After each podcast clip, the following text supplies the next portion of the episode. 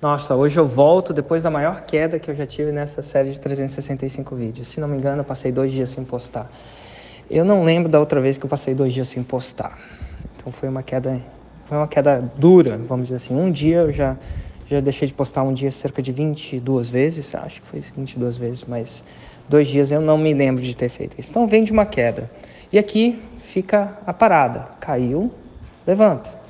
A queda veio depois de um evento depois de um evento e de uma viagem um pouco mais com um pouco mais de transtorno que eu queria. Eu acho que eu fiquei em dois aeroportos por cerca de oito horas, esperando o próximo voo, deu uma zica total. Mas eventualmente voltei é, e eu fui descansar, basicamente. Sétimo dia ele descansou, eu acho que eu sei que eu descansei no sétimo, no oitavo, foi intenso. Eu acho que é importante descansar, é importante saber que isso não desmerece o fato de ter caído. Olhando para trás, eu poderia ter postado se eu tivesse? Poderia. Antigamente, numa autoanálise, por que que, por que que eu não fiz? Eu acho que eu não antecipei que ia ser tão difícil assim. Em outras vezes, eu nunca caí tão grande assim. Eu falo nunca, que eu não lembro de ter, tá, gente? Se você me pegar, não é, é um erro honesto. Mas eu acho que eu não me lembro de ter caído outra vez por dois dias. Diretos, né? Mas enfim, pode ser que você auditar aí, está tudo para ser auditado, pode ser que você tenha uma exceção aí que, o que aconteceu. Então, antecipar os erros talvez teria me feito. Da próxima vez que eu tiver, eu sei que quando eu fizer um evento, a chance de eu cair vai aumentar muito e eu posso criar mecanismos para isso não acontecer. Lembretes, é, enfim, alguma coisa desse tipo. Então, é sempre bom. Erro é só inédito. é, desse, eu acho que por causa de evento não vai ser a próxima vez. No meu próximo desafio, alguma coisa do tipo, tá bom? De tudo isso, vamos para conteúdo. É, no mundo paralelo, se você estivesse lá, você vai entender. Hoje eu, eu atendi, né? Atendi. Eu liguei a câmera e conversei com o Antônio. O Antônio tinha um problema de confusão de Roma. Vou dar o resumo da ópera aqui para vocês, um pouco do resumo da ópera, mas eu vou é, pedir, se você tem uma confusão de Roma e quer resolver isso de uma vez por todas, assiste essa gravação que eu vou postar aqui embaixo, porque aí eu faço o trabalho com ele ao vivo. Uma coisa é falar conceitualmente, resumir a ópera, outra coisa é você ver eu transformando a Roma dele ao vivo, bem ao vivo mesmo. Então, e foi um bom exemplo. Mas ele chegou com uma confusão de Avatar, cada, é, perdão, confusão de Roma. Cada vez eu fico mais óbvio para mim, esse caso prova a minha tese, né? Não prova absurdamente, mas é, um, é uma evidência da tese, é uma das evidências que entra aqui, que geralmente quando você tem um trabalho de estar tá confuso na Roma, você tem um problema mais a fundo, que é o problema de avatar. Antes de eu ouvir a Roma dele, quando ele falou isso, como eu já tinha uma segurança, estou fazendo isso há um tempinho, eu fui testar o avatar dele para ver se o avatar dele estava específico. Se você vai ver que não está o suficiente, você vai ver que não estava formalizado o suficiente entre outras coisas, eu crio várias ferramentas ali para especificar mesmo. Então, se quiser um trabalho mais específico, você vai ver. Ele não dava exemplos, estava tudo muito filosofal. E como é que você faz isso? Através dos exemplos que eu faço isso com ele lá. Então, se você. A são que, se você está me ouvindo e tem um pingo de segurança sobre a sua Roma, o buraco é mais embaixo, essa é uma evidência mais profunda. Então, para um tempinho, quando você estiver na academia, escuta essa gravação que eu vou postar aqui toda, tá? Ou até, ou pelo menos a parte de avatar. Então, aprendizado número um, Roma é um problema do avatar. Aprendizado número dois, você vai ver lá, uma coisa que foi introduzida pela Verena Cordeiro durante o Mundo Paralelo, quem estava lá ouviu, seu avatar mente. Ele não mente, ele, ele mente. E você, você também mente. Todos nós mentimos. Se alguém, a gente aprende a mentir aos, aos quatro anos de idade, talvez psicólogos que entenderão aí, por que, a gente mente? A gente vai mentir porque às vezes falar a verdade traz um dano negativo para a gente.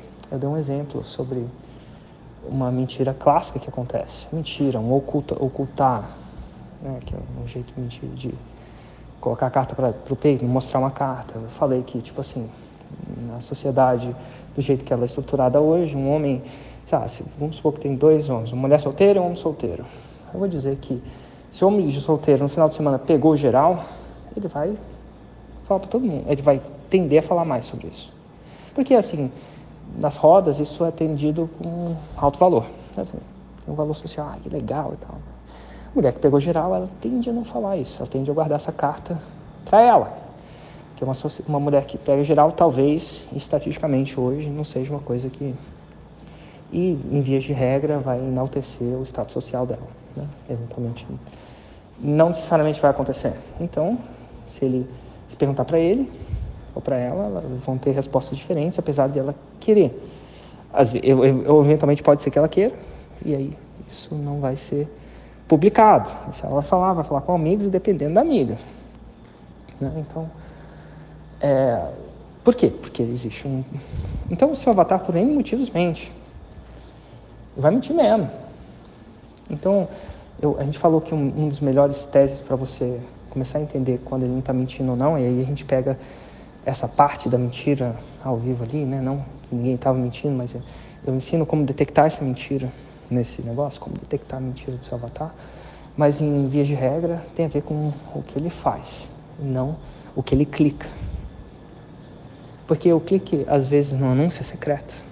Ela pode clicar e não está estampado que foi ela que clicou.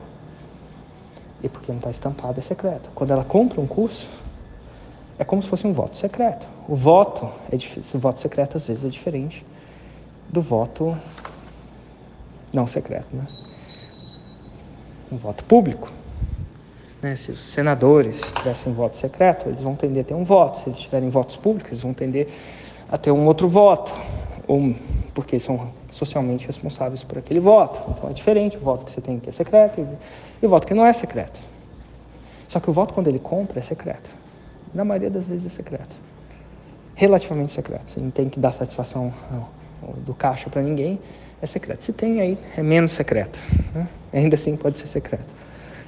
Então, quando o voto é secreto, você tem que criar uma Roma apelativa, porque ela realmente quer, e não que ela fala que ela quer necessariamente.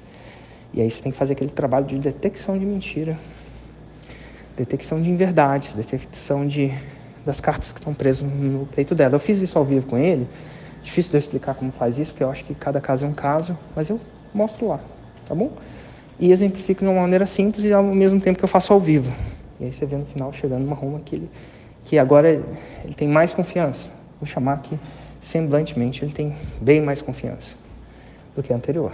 E agora ele vai tentar colocá-lo no campo de batalha, porque nada, confiança não é o, é o certo. Né? No final das coisas, o 6 em 7 vem através do júri popular, não do júri do Érico, não do júri técnico do Érico. Eu falo a diferença do júri popular e do júri técnico nessa call também.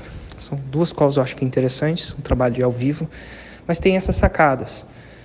O problema com Roma geralmente é o avatar, é mais embaixo. O problema com o avatar tem, pelo fato de não ter sido, não sentar e formalizar um avatar do jeito que eu fiz com ele, né, ou comecei a fazer com ele, é entender que seu avatar mente. Mente mesmo. E não é ruim, ele, não é que ele mente por mal, porque. Às vezes ele mente até para ele mesmo. Né? Que mente na cara dura e tal. Mente para se proteger. Uma, uma autoproteção. Um mecanismo de autoproteção. A mentira também é um mecanismo de autoproteção utilizado pelo seu avatar. Várias coisas aí. Estou de volta. Estou vivo. Espero manter a consistência até o final do projeto. Vou trabalhar para isso. E geralmente é assim, ó, erro só inédito. Ele fala, né? Cara, essa é minha Roma 3, 365. Não tem nada de errado com isso. O ruim é ter, cometer os mesmos erros em todas as, a partir daqui. Mas assim, tão, erros, quando, como se o seu erro foi inédito, vai lá se perdoa. Ah, minhas cópias, perdoar-vos a você. Perdoar, perdoa, vai para a próxima. E o 6 em 7 vai chegar. Tá bom? De tudo isso, é isso aí.